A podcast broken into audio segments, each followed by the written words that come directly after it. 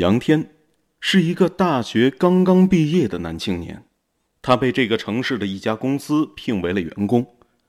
由于家不在本地，公司也无法解决他的住宿问题，于是他就在郊区租了一个房子。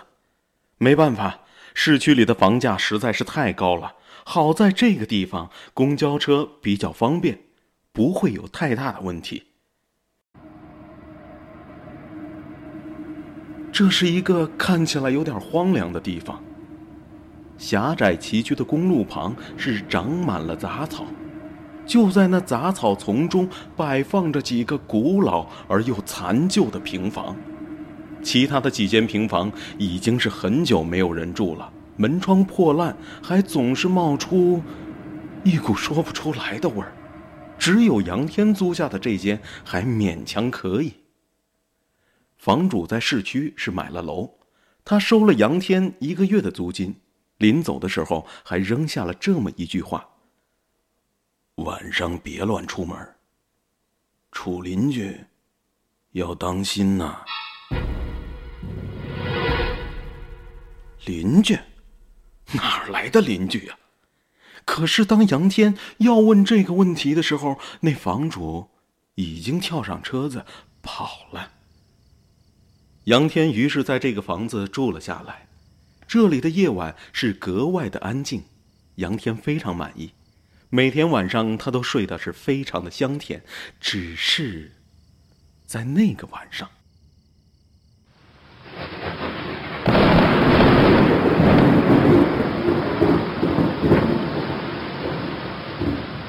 一阵惊雷吵醒了好梦正酣的杨天。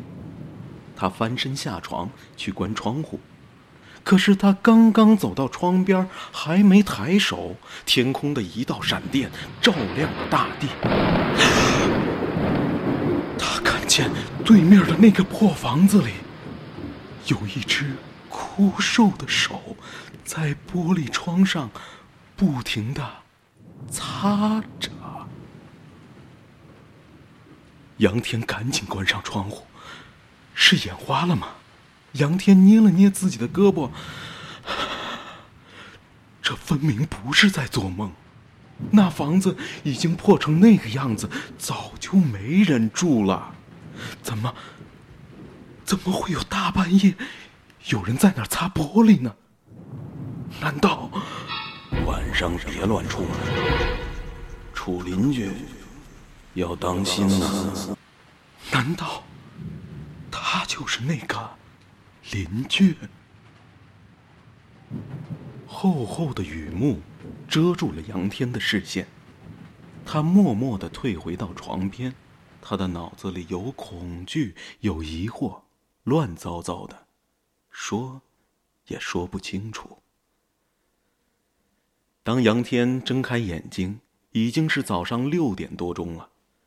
昨晚的那道闪电还在他眼前浮现着。杨天推开窗子，外边是雨过天晴。他仔细的看着对面那个破房子，和往常一样啊，不堪一击的门板，斑驳的窗框，房顶上是长满了杂草。那经过昨天晚上擦拭过的玻璃，好像和以往也没什么两样。杨天走出了屋外，他来到那个破房子的面前，他试着推了一下那扇破木门，门开了，一股发霉的味儿隐隐的扑来。杨天走到这个房子里，屋子里是破烂不堪，墙角挂满了蜘蛛网，在门的旁边有一个带抽屉的桌子，杨天。走了过去，他费了好大的劲儿，拉开了那个黏糊糊的抽屉，里边全都是头发，长长的，黑黑的，怎么怎么会有这么多头头头发？杨天壮着胆子。把手伸向了那堆头发，这是什么？头发的下边，好好像是一块玻璃。再摸，嗯，这肯定是个镜框。杨天把镜框拿了出来，好漂亮的一个姑娘啊！这是一张几十年前的照片了，表面上已经发黄，那姑娘穿的也是过去的衣服。杨天继续往下看，在照片的底下有这么一行小字儿：“沈娟娟，死于一九五六年。”哎，你在这儿呢！一只手搭在了杨天的肩上，谁？杨天猛地回头，是房东。你来这儿干什么？没，没什么。呃，你找我有事吗？啊。我路过，顺便来收下下月的房租。杨天走回了自己的屋子，他把钱交给了房东。他真想和房东谈一谈这儿的怪事儿，可那房东丝毫没有待一会儿的意思。他匆匆收了钱就走了。又是晚上了。这个晚上，皓月当空，杨天躺在床上，他刚刚有一点睡意。有人在开对面那个破房子的门儿。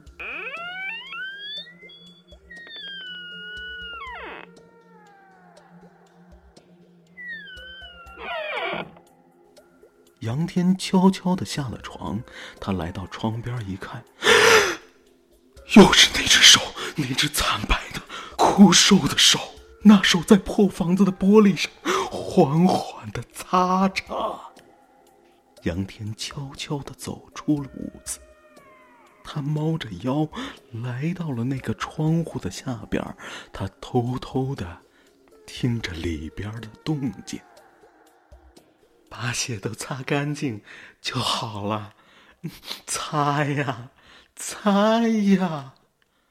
啊啊！什么都没有了，哈哈哈哈哈什么都没有了。杨天吓了一大跳，那玻璃被里边的人砸碎了。杨天猛地抬头，一张五官扭曲在一起的脸正对着自己。擦呀，擦呀，把血都擦干净。就好了，擦呀，擦呀！